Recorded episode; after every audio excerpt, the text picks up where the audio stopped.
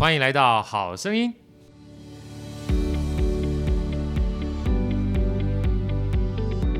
好，今天非常开心啊，也非常开心，又来到了《一文好声音》的第二季。我们今天非常开心，请到我心目中的琵琶甜心，或者是琵琶美少女王凯涵啊。凯涵呢是一个呃，明明就是可以靠外表吃饭的一个美少女啊，非要把自己搞得这么有实力。我第一次听到她弹琵琶的时候，她是一个非常棒的琵琶音乐家，是在呃台北旅店代霸啊，他们的这个。丹丹迪有一个小型的音乐沙龙，那时候一听到就惊艳啊，因为一开始看到她，觉得这个这女孩就很可爱啊，没有想到一弹出琵琶的时候，那个振奋人心哈，铿铿作响，让你鸡皮疙瘩掉满地的感觉哈。让我到现在还记忆犹新，所以我们用非常热烈的掌声啊！各位兄弟姐妹们，在座三万人哈，一定要非常热烈的掌声啊！来，我们欢迎凯涵啊！啊，恺涵你好，Hello，好哥，各位朋友大家好。哎，我们今天今天非常开心，请到凯涵，凯涵帮我们自我介绍一下哈，就是你从一开始学琵琶到现在，经过多长的时间？因为大家现在没有办法透过我们的。呃，荧幕看到我们美丽的凯涵啊，但是大家可以从她声音里面感受到她青春洋溢的味道啊。来，凯涵跟大家打声招呼。好，大家好。啊，再提高八度，打声招呼。大家好，啊笑出来没有关系，有青春洋溢吗？这时候笑容就代表青春洋溢了。来，凯涵跟大家自我介绍一下。好，大家好，我是凯涵，然后学琵琶到现在。几年？几年忘记了，对不对？你现在目前十八岁嘛，是吧？对，刚好十八岁，对对对，刚满十八岁，没有啦，呃，学了十六年左右。哇，两岁开始学，好，是非常辛苦的一件事情。看来你爸妈有虐待童工的味道。学了十八年了。十六哦，十六年，十六年，十六年啊！那基本上还有两年的休息时间，算不错的。好，从出生到爬到走路，两岁才开始学习，那也算是不简单的时间了。笑笑出来没有关系，我们这个英文好声音就是要让你开心的 啊！好，所以学了十六年，嗯，十六年是从什么时候开始学的？从小学三年级。啊，是什么样的机缘开始学这个琵琶的？因为其实我一开始接触音乐是四岁的时候开始学钢琴。四岁学钢琴，嗯，OK，然后学那时候就那时候就中班幼稚园。啊，幼稚园中班。学到小学三年级。都在学钢琴，那时候还没有接触国乐的，对，那时候都只有在弹钢琴，OK，然后是在自己家里学吗？还是说基本上在学校也有加入音乐班这些东西？没有哎、欸，我小最一开始是在雅马哈，哦，雅马哈啊，有、嗯，然后上着上着就去上个别课。个别课，然后上一上就哦，老师就有说，哎，小学三年级，然后可不可以去考，可以去考音乐班啊，什么之类的。就是已经算弹的非常不错，就对了，对不对？就笑笑出来没关系，基本上骄傲到可以让别人知道，就是长这么美，然后就觉得弹这么棒，是不是可以上音乐班了？所以你就去考音乐班了。对，就想说好像可以试试看。那时候小时候就不懂啊，哦，不懂，对，不懂什么是音乐班，老师叫你去，最一开始其实是真的也不是很了解差别在哪里啊哈，对，然后。当时其实我们音乐班就是分有分国乐跟西乐，在高雄的时候，就是小学没有综合的。高雄什么小学啊？在什么地方？在呃，因为我是前进国小。哦，前进国小，OK。他就是在我那个年代的时候，嗯、你那个年代好像已经很久了。哦、你那个年代，好，我我 国就是十六年前，你那个年代的时候，对，啊，在座基本上所有这些年轻人记得哈，凯涵他那个年代的时候 就已经有中乐跟西乐了啊。哦，前金国小，那非常好的学校哎哈，还有西乐跟国乐。它是国乐的，它是国乐的，对，它是国乐的。然后，因为当时国乐就是只有国小，呃，音乐班的话就是国乐就只有前金国小。哦，只有前金国小。对，另外的话是西乐。然后那时候就家人就觉得说，哎、欸，要不要学个国乐？可能看起来也蛮有气质的看起来蛮有气质的，所以意思是说学西乐比较没有气质，对？没有啦，就是一开始。我们下次来访问一下西乐的，然后找西乐的呢跟中乐的一起来一下，大家可以 PK 一下，到底看比较谁有气质啊？两位男性啊，可以吗？哦，所以是啊，所以所以家人觉得说学中乐算是不错，所以也支持。呃，主要我觉得是因为当时有一些呃。爸爸妈妈的朋友跟邻居，就是真的是在前进国小里面念音乐班，所以是很直接的知道整个学习的环境跟状况。啊，他们那时候音乐班全部都是国乐的，没有西乐的，对，是不是？前进国小是整间，就是整整个班都是国乐，所以他算是在高雄里面比较具有代表性的国乐专门有培育的一种小学，是不是？对，就是在现在是很多艺才班嘛。以前还没有艺才班，就是纯音乐班的时候，前进国小就是嗯，大部分很多人就是在国小念音乐班，很可能很多都是从前进国小出来。那时候大概是几年前的事情？九十几年前，十几年。艺才班还没有这么九十几年前是九年前，十年前还是九十几年前？九或十十年前，对，差不多十年前。十年前的时候啊，才开始有艺才班。嗯，艺才班应该是近近几年。我是说，你进去前金国小的时候是几年前的事情？十六年了。哦，十六年。所以现在目前的话。你将近加上 不要 算哦，OK OK，哦，所以那时候一进去的时候，国小小一的时候就开始进入国乐班了吗？小学三年级。小学三年级，嗯、哦，所以那时候怎么去学你的乐器的？哦，这还蛮特别，就是当初其实小时候大家会想到国乐，就是大部分都会觉得可能琵琶，然后二胡跟笛子嘛。对，比较 popular 的哈，大众比较认知上比较熟悉的，对。对，然后那时候就。真的，我有去摸了这三个乐器，哦，三个都学啊？就没有，就是玩玩看，哦，玩玩拿乐器起来玩玩看，刚好就是有邻居们是学这个的。哦，你们邻居基本上都有学这些东西啊？就刚好刚好住在那吗？哎，在前面这些听众稍微注意一下哈，圈子很重要。你是什么样的圈子？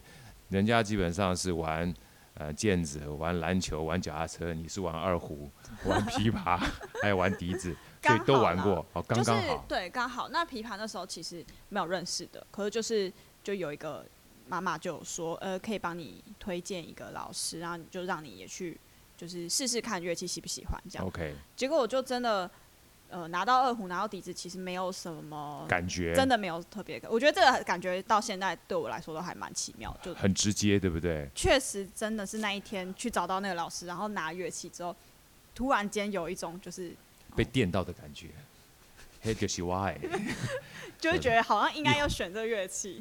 哎，我觉得有时候真的真的是很奇特。像我看到一些天才儿童哈，不管是打鼓，那天我看到一个三四岁的小男孩，然后跟着一堆乐团在打鼓，你也觉得奇怪，他还打起鼓来，在打鼓前跟打鼓后，那整个灵魂就感觉有东西上升一样。所以我都觉得像某些这些天才啊，或者是音乐神童，他一定在上辈子灵魂没有被洗干净。要不然他不会有这么厉害的，这么小的时候就有这种感觉。所以凯涵，我觉得他上辈子搞不好是王昭君。哇！一拿到之后就发觉整个就上升了。所以那时候一拿到琵琶就感觉这就是你想要的乐器，是不是？是有一种感觉是，好像就知道想要选这个乐器，但说是不是喜用喜欢来形容，我觉得也未必。但就是确实是想学的。所以那时候是等于是学校老师嘛？还是外面的老师开始教你这个琵琶？就是呃，都是南部，就是他们其实，在学校里面，我们的主修老师都是外聘老师。外聘老师。对但就是一个人会有一个主修老师嘛，就是一直负责你的乐器的部分，每个礼拜上课，然后一直教你每个学期都要考试这一些。OK，所以像这种琵琶的话，你一开始学的时候，你就开始有兴趣了吗？在过程当中有没有碰到一些觉得不太想学啊，或者是说感觉我需要再尝试一下其他东西？因为毕竟从一开始这种要学乐器的话，要么就是非常有兴趣，要么就是要透过爸妈哈严格的虎爸虎妈的教育才有办法往前推进。你是一个怎么样的过程？大家分享一下。嗯，其实我家人不是那种，就是其实一直都是对音乐这件事情，就是很想 push 我学，可是其实。还是在都很尊重我，很开放，对，其实很开放。然后有没有想要学其他乐器？其实，嗯，有学过其他乐器，但是，但是最后就是还是会。学过哪些乐器？我们分享一下，我们想了解一下。笛子基本上已经被你排除在外了。像豪哥喜欢二胡，你也不喜欢，还好你没有拉二胡，没有不喜欢，没关系，你说不喜欢就不喜欢，反正你如果拉二胡，那我也就不拉二胡，因为拉不过你嘛，对不对？还除了琵琶之外，还有什么其他的东西你曾经试过的？哦曾经学过，就是以小时候都可以主修副修一定都是钢琴，钢琴，然后可以做一个选修，就是我国小的时候就选修过打击乐，国中的时候选修过打击乐，对，国中的时候选修过长笛，哦、哇，长笛，高中的时候选修过声乐，哦，所以基本上都被你 fire 掉了，就是就是大概玩一下就行了，大概就是有知道他的一刚开始的那个初阶入门。感觉就好了，然后，嗯，嗯，后来就是换，因为会换，就换一个环境嘛。对。然后就想说，哦，好，那既然还可以选修，那我就再试试看其他的。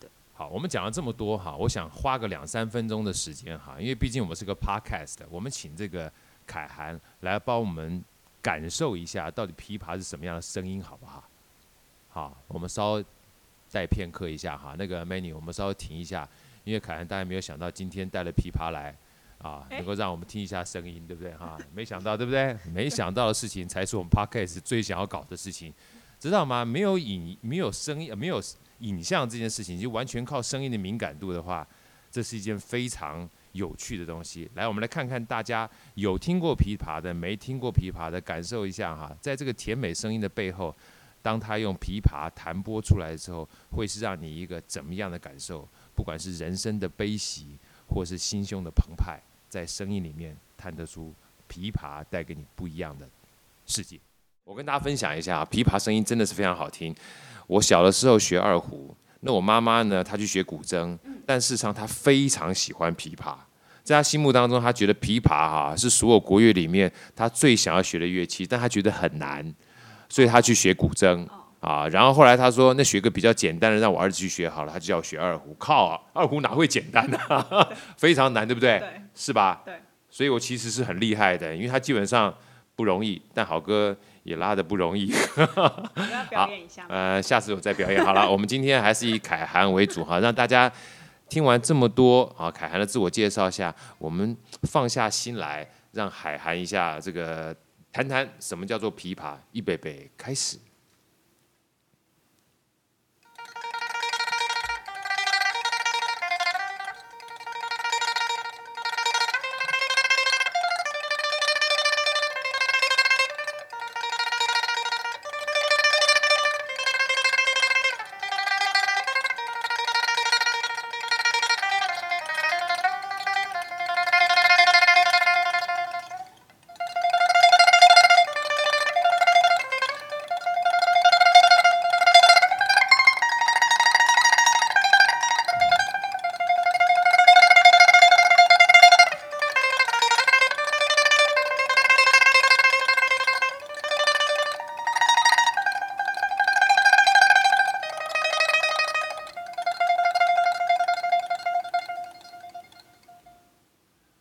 掌声鼓励鼓励，实在是太好听了！大家没有机会看到在现场的演奏，但是我简单跟大家说一下，琵琶啊，它长得就像琵琶一样哈，基本上是曲颈的。请先请凯涵介绍一下，为什么叫琵琶两个字？它是其来有字的，非常有趣啊！我们今天长知识，听凯涵说一下为什么叫琵琶。琵琶有此一说，就是嗯，推手是琵，引手是琶，推就是我们。呃，手用食指往前推，往前推一下，对，就是我们最常弹的动作嘛，然后叫做劈，然后回来就是用大拇指从嗯外面推回来，这个动作叫做爬，所以由此一说，这样噼啪噼啪跟我们的演奏右手演奏上是有相关的。对，非常有趣啊，因为大家刚刚听，基本上整个音是连在一起的，非常的优雅，非常舒畅。但琵琶是有四根弦啊，大家可能没有注意到。这个四根弦里面，因为没看到，当然没办法注意到，对不对？它事实上刚只用一根弦，对，从头到尾就是一根弦而已。它就透过琵琶、琵琶、琵琶啊，拨出去、拨回来、拨出去、拨回来，不不不不不不不不，就是一根弦就创造出这么多连续好听的声音，很难得，对不对？太不可思议了，这长知识了。我能不能请凯涵介绍一下刚这首曲子它是什么样的乐曲，跟大家分享一下好不好？嗯，刚刚弹的这个片段是呃，在我十月二十三号即将要跟北市国演出的山林报道音乐会里面的协奏曲，也是由我担任的。这首曲子叫《天地歌》。天地歌，对，刚刚是一个好美的名字，小小的片段啊，有没有觉得很好听？天地歌，哦，人美，琵琶声音也美，连基本上十月二十三号要演奏这首歌迷也美。能不能简单介绍一下《天地歌》这个曲子？在十月二十三号，十月二十三号是在中山堂，是吧？对。在什么时间？晚上。十月二三，星期五晚上。星期五晚上。七点半。七点半，刚好是周末哈。在前面这些聆听我们今天 Podcast 的好朋友，千万把握这个时间，还有一段时间哈。十月二十三号晚上七点半，在中山堂，由我们凯涵和台北市立国乐团一起合奏的这个叫做《山林宝岛》的演奏会，对，其中就有凯涵为大家分享这个《天地歌》。好了，我们请这个凯涵介绍一下《天地歌》这首乐曲好不好？其实《天地歌》它真的本身就是一个为了爱情跟美去创作的，就是这两件事情是作曲家张昭在写这个作品的源头。啊、对，他是呃，其实他这个作品里面的内容啊。他是透过了一个是傣族的民间故事，傣族对，一个是沈从文的小说叫《编程》，编程对，yeah. 就是这两个故事呢。其实我在呃北四国的一个影片里面有刚好也有分享过这两个故事。那其实他这两个故事最后总结起来，就是一个是呃勇敢去为了爱情去追求他自己想要的，yeah. 那另外一个是为了爱情他愿意一生去等候。其实虽然两个都是。都是爱情故事，那两个其实一个是最后相聚了嘛，那一个是最后是凄美的爱情故事，但两个都导向着一个人性跟比较光辉灿烂的一面。所以，嗯，在我自己在弹这个曲子的时候，其实我会觉得在描述这两件事情还蛮有诠释空间的。OK，琵琶其实这个乐器啊，你说张昭这个作曲家，事实上做这首曲子算是蛮新进的一首曲子，对不对？嗯，就。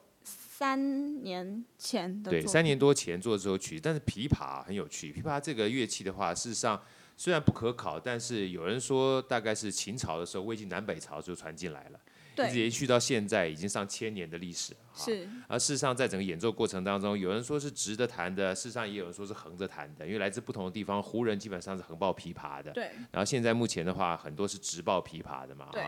然后也有人说，这个琵琶的话，像以前是直颈的，所以直颈，因为现在大家可能看不到，但是想象当中的话，一般现在目前琵琶就是有点像是曲背的，像我们现在一般吃的琵琶是形状很像，形状真的有点形状有点像。对。但是有另外一个乐器的话，我想大家如果之前看过或听过我们这 podcast，就是雨桐啊，雨桐老师蔡雨桐老师那个阮弦呐，嗯，那个中阮的话，其实是以前的叫做琴琵琶，就是所谓的阮弦嘛。对对对，最早以前。所以最早以前对不对？嗯、所以。琵琶这个东西的话，有人就是说这个是历史非常非常悠久。那我想了解一下，好像张昭这个三年多前做的曲子，其实跟现代是非常结合在一起的。那像你本身又学了钢琴，然后又学了琵琶，又学了打击乐器啊，那你会不会玩这个乐器的过程当中，也会把这些所谓这么古老的乐器，哈，去诠释一些我们耳熟能详的乐曲？比如说我随便乱讲，卡通影片啊，或者小苹果啊，或是。啊，那个各种不同的这个西乐啊，或属于西洋乐器啊，它能不能表现出各种不同的东西？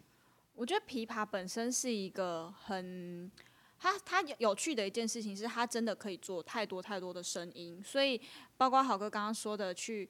去去演一些比较流行现代的作品，这是一定做得到的。那再来，琵琶还有一点就是蛮特别，是其实当代音乐家很，尤其是作曲家是蛮喜欢用琵琶这个乐器去做新作品的诞生，很喜欢用这个乐器。来来来来来，你能不能因为今天这个凯涵是大家，我们从来没有这个感受过，你能不能跟我们分享一下琵琶？除了刚才听到这么优美的乐音之外，可以玩出哪些东西，或者是有哪些的技巧，或者哪些的指法哈，让我们用耳朵来去感受一下，好不好？无所谓，他现在基本上在开始思考当中，大家看不到他思考的样子，但是你可以笑出来没有关系，因为他从来没想到好哥会这样搞他哈。但是，但是你知道吗？来到我这个地方就是要让我搞的 啊！我想怎么玩你就怎么玩，来说说看看，比如说琵琶。什么叫皮？感一下，皮往外拨的话是什么声音？爬是对，爬是什么声音？我相信你是听不出来的。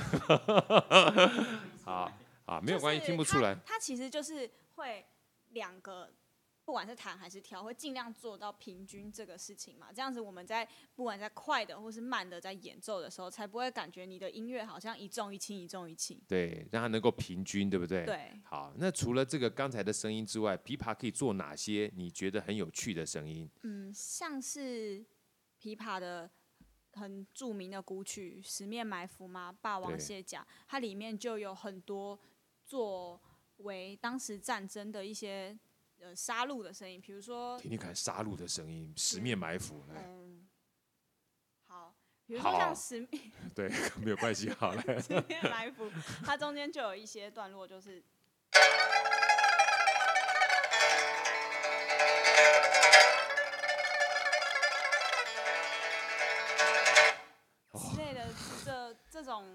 马修同第一集的加西的，突然就感觉整个心脏就飙起来了。有没有觉得就是那种沙肃杀的感觉就起来了？太棒了！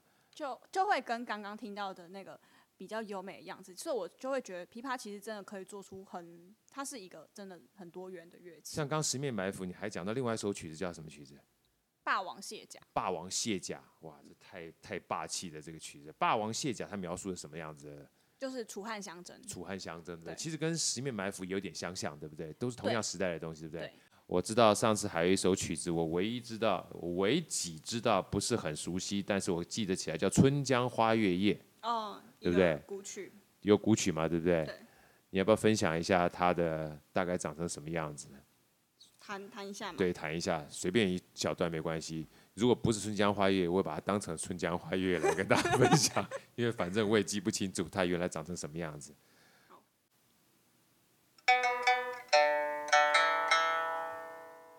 刚才这两声是调音。对。对，调音来。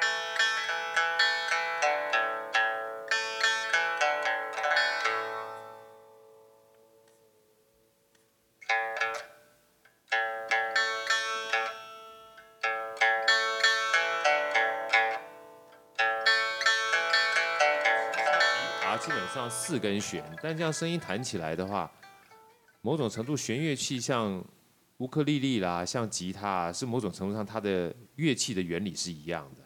嗯，其实我觉得像上次雨桐说的，就是学过呃国乐这类四条弦乐器，其实要转去。学像乌克丽丽，我觉得相对上手速度真的会比较快，会比较快，对不对？嗯、因为很多部分的话，大概有些技巧是可以互相触类旁通的，对不对？对，包括吉他其实也是，也是一样。嗯，OK OK，还是会快一些。OK，那我们来那个领赏一下，现在目前凯涵要带给我们的《春江花月夜》。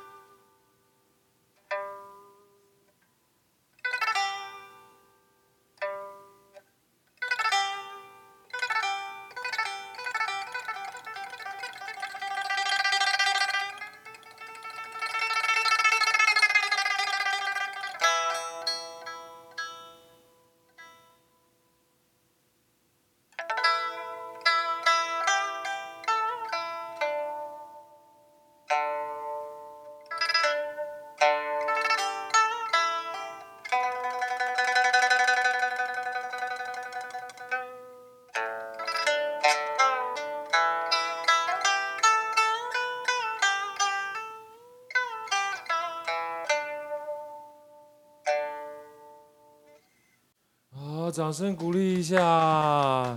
我觉得下次我们应该把 Podcast 开始尽量变成 YouTube，我觉得感受会更深刻一点。因为基本上除了我们在座人之外，我们这个 Podcast 前面这些听众大概很难看到，除了悠扬的这个乐声之外，整个欣赏啊，凯涵在弹奏琵琶那种感觉的话，我觉得是特别迷人的。我那么你笑出来没有关系，因为通常这样称赞完毕之后。音乐家心中都会喜滋滋的，就直接笑出来，才能让我们的 podcast 前面的听众感受到你的喜悦，好吗？好好，好，开心吗？很开心的啊！不要客气啦，大家这么熟了哈。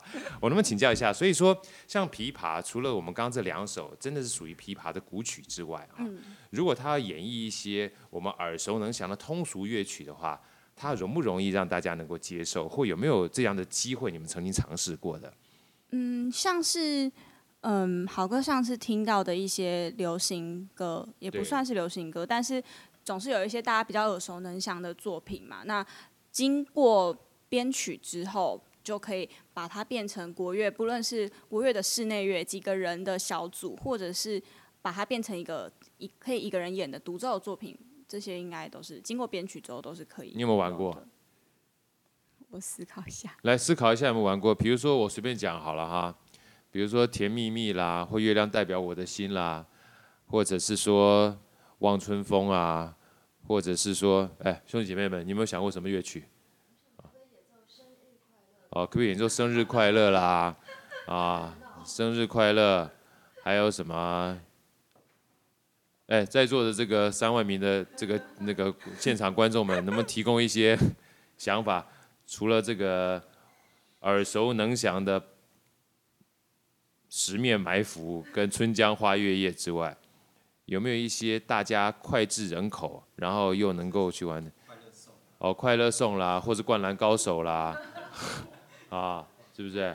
啊，没有关系。如果今天凯涵还没有办法想出来的话，我们接下来第二集下个礼拜、下下个礼拜一定把他请到，让他回去当做是家庭作业。就是有，如果说像嗯，一般如果我们要讲去演一个流行歌、流行歌的作品的话，呃，可能如果像一般我们这样子常正常演，好。正常演，随便随便正常，我们不正常演也可以来。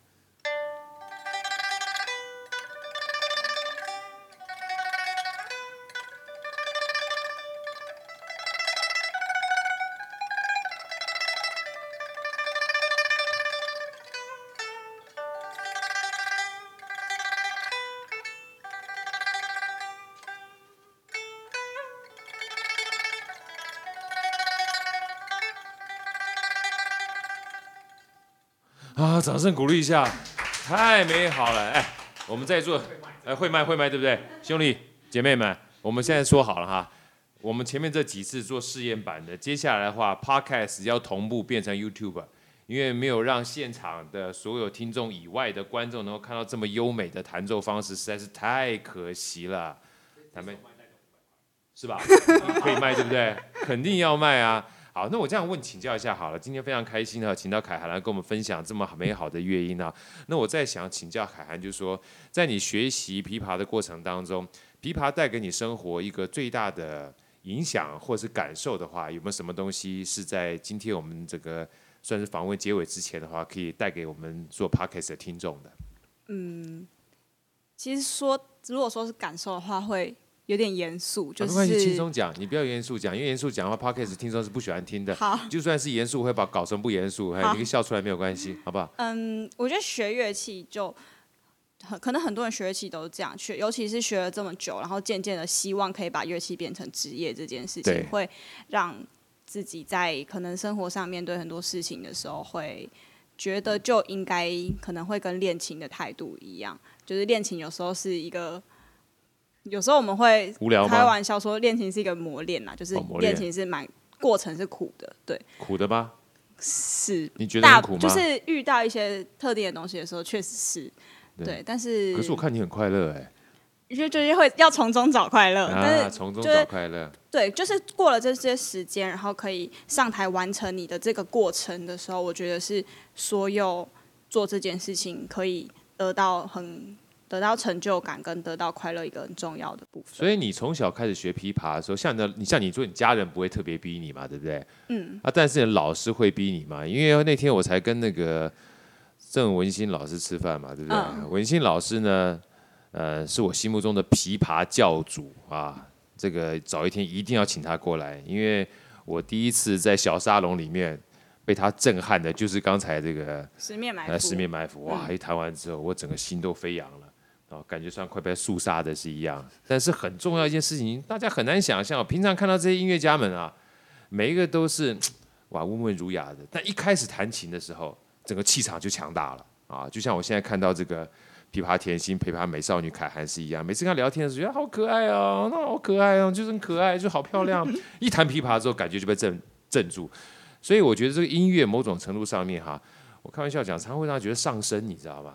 啊！一上身之后，整个人就不一样了，整个气场就不一样，就跟这乐器融成一体了。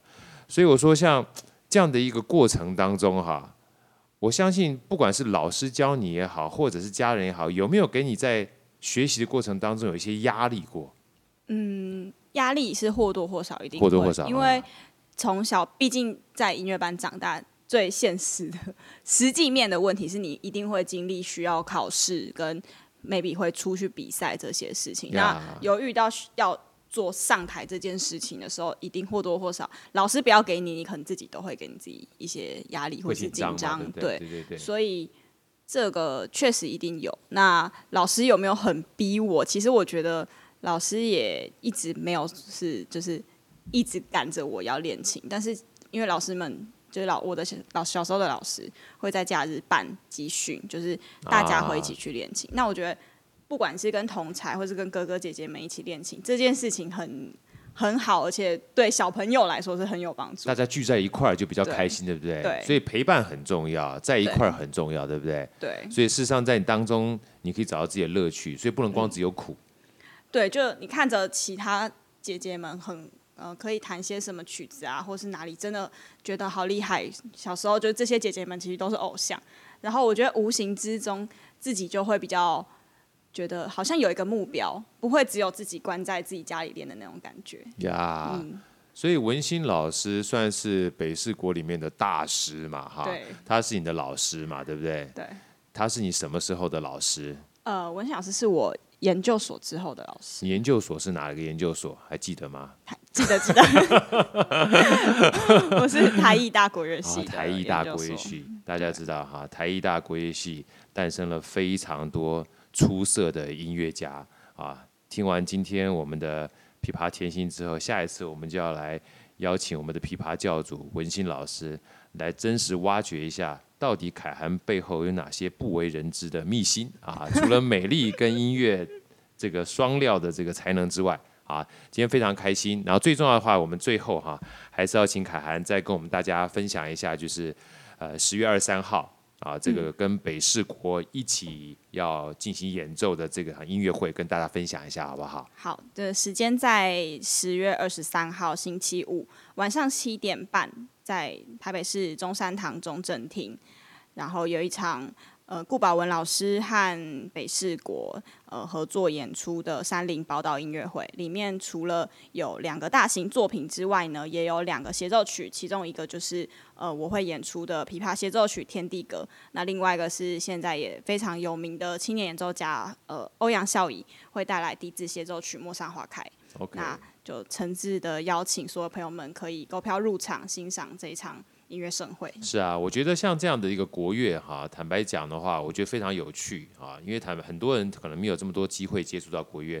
那经过今天这样凯涵跟大家分享了之后，坦白讲，不管说是古曲也好，现代曲也好，乐器它有各种不同的呈现啊，所以有机会接触啊，我觉得是一个非常难得的机会。所以在十月二十三号晚上，在中山堂七点半，大家一定要去观赏这个所谓。山林宝岛哈，不管是笛子的协奏曲也好，或是琵琶的这个天地歌也好，会带给你全新不同的感受。我们再次谢谢凯涵，今天我们一起分享，谢谢，下次再见喽，哈好，OK 啊，拜拜，拜拜，拜拜，好声音，我们下一集再见。